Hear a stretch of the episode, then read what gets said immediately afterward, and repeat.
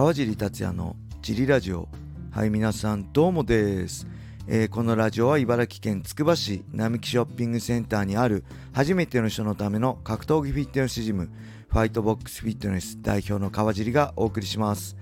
はいというわけで今日もよろしくお願いします。一人で収録してます、えー、昨日は、えー、以前もジリラジオで言った素手で戦うボクシングベアナックルファイトが行われてそこで僕との対戦経験もある元 USC ライト級王者のエディ・アルバレス。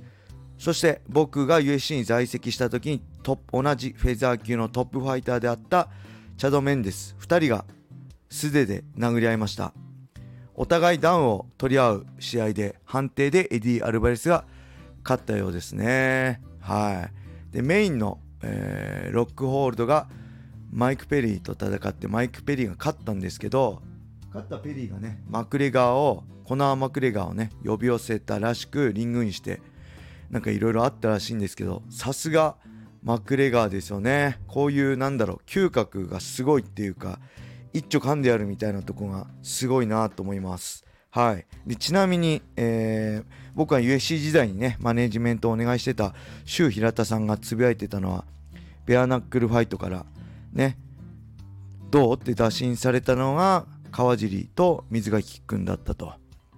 まあねまあこれだいぶ前の多分2019年とかもっと前なのかちょっといつか忘れちゃいましたけど前の話なんですけど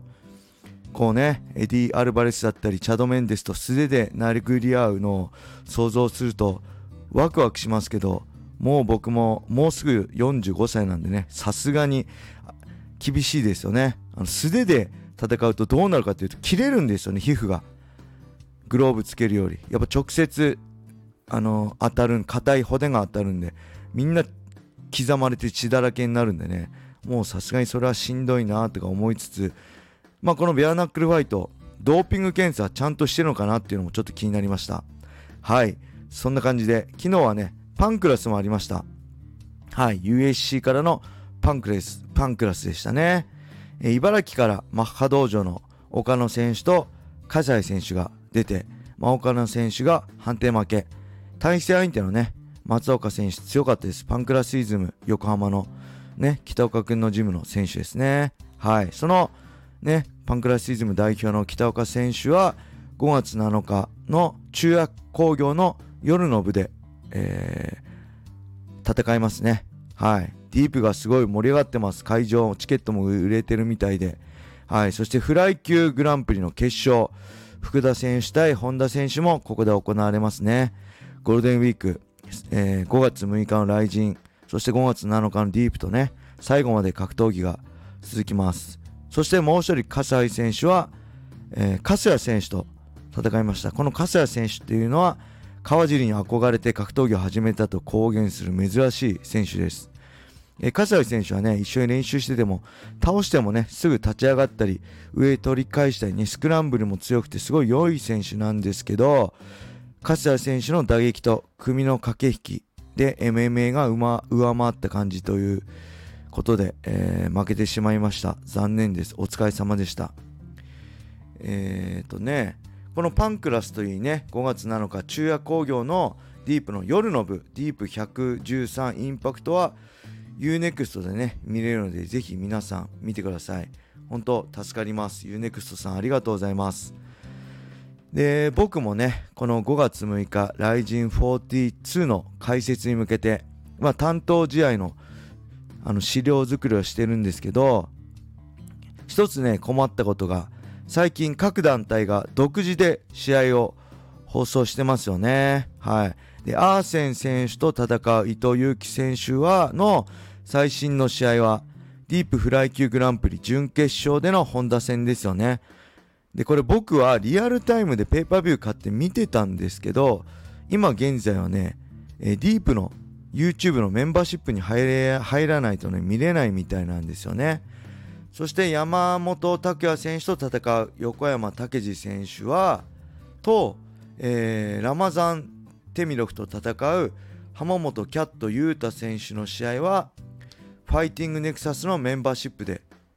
見ないと見れないとそしてビクター・コレスニックと戦う岸本敦選手の最新の試合はグラチャンで、これもグラチャン放送局で見ないと見れないと。当たり前だけどそれぞれ見るのにお金がかかります。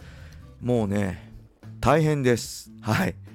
えー、まあ岸本選手はね以前来人に出て再戦参戦経験がありその試合は僕も解説として見ていたのでとりあえず今現在見れる試合を見るとして、えー、横山選手と浜本選手は来人初参戦初参戦なのでねしっかりどういう選手でどういう戦い方をして見どころなんかもあの説明できるようにねファイティングネクサスのメンバーシップに入ろうと思います。で、伊藤選手のね、試合も、まあ、今後、ライジンのフライ級戦線で重要だと思うので、えー、ディープのメンバーシップに入会して、この3人の最新の試合は見て解説に向かおうと思ってますね。はい。いやそういう形なんでね、あの、ぜひね、皆さん、ライジン42会場かペーパービューで見てください。よろしくお願いします。はい。で、あれですね。ゴールデンウィーク、あのー、ネットフリックスでもね、あのー、契約して、コナー・マクレガーのドキュメンタリー、以前放送されたドキュメンタリーの第1弾を見て、5月17日に最新のが配信されるので、そちらも見たいと思います。で、他にもね、ファイトボックスフィットネスの会員さんに、なんかおすすめの映画ないですかって言われ、聞いたらね、あのー、バットマンビギンズ、あとダークナイト、ダークナイトライジングをおすすめされたので、これも見ようと思ってます。はい。そしてこれも前に言ってたんですけど、今度は書籍ですね。凪良ゆうさんの汝、星のごとくっていう本が、僕ちょっとあのー、ジャケ買いじゃないですけど、あのすごい惹かれたんでこのことを話したらこれもファイトボックスフィットネスの会員さんがね読んだことあるらしくて面白いよって言われたのでこれも読んでいきたいと思います、えー、他にもねもうこのラジオつながりでねラジオでねゲームも行ったんですよ。えー、ゴースト・オブ・ツシマもねちょっとやってみたいなって言ったらそれも会員さんが実は持ってて貸しますよって言ってくれたのでこれもやろうかなと思いつつまあいろいろやりたいことがあるのでね全部は無理だと思うのでまあ時間をかけてやっていこうかなと思います。はい、えー、ぜひね皆さんのゴールデンウィークの過ごし方もレターで聞かせてください。よろしくお願いします、えー、そして5月6日、えー、有明アリーナですよね、えー、僕解説として行くんですけどこれゴールデンウィークの最終日前日とかじゃないですか。これ車で行こうと思ってるんですけど大丈夫なんですかね。常磐線だったり首都高。それがねちょっと怖いです。なんか行って大渋滞で解説に間に合わないっていうのが一番やばいと思うしこれは絶対やってはいけないことなのでまあ車で行く予定で、あのー、駐車券も駐車場もお願いしてあるんですけどこれ大渋滞でね2時間3時間かかっちゃうとかなったら、まあ、電車で行くしかないなと思ってるんでこの大晦日の大晦日じゃないごめんなさいゴールデンウィークのねこの渋滞事事情を知ってる方いたら教えていただきたいと思います。はい。そんな感じでしょうか、えー、あとはね最近ほんと好き勝手ジリラジオやってるのでレターが全然少ないんですよ。まあ、フリートークでも格闘技の話だったらずっと結構喋れるんですけどさすがに毎日これだときついのでぜひね皆さん格闘技のことでも格闘技ではないことでもいいのでこれを聞いてる優しい方レターをお待ちしております。はいそれでは今日はちょっと短いかもしれませんがこれで終わりにしたいと思います。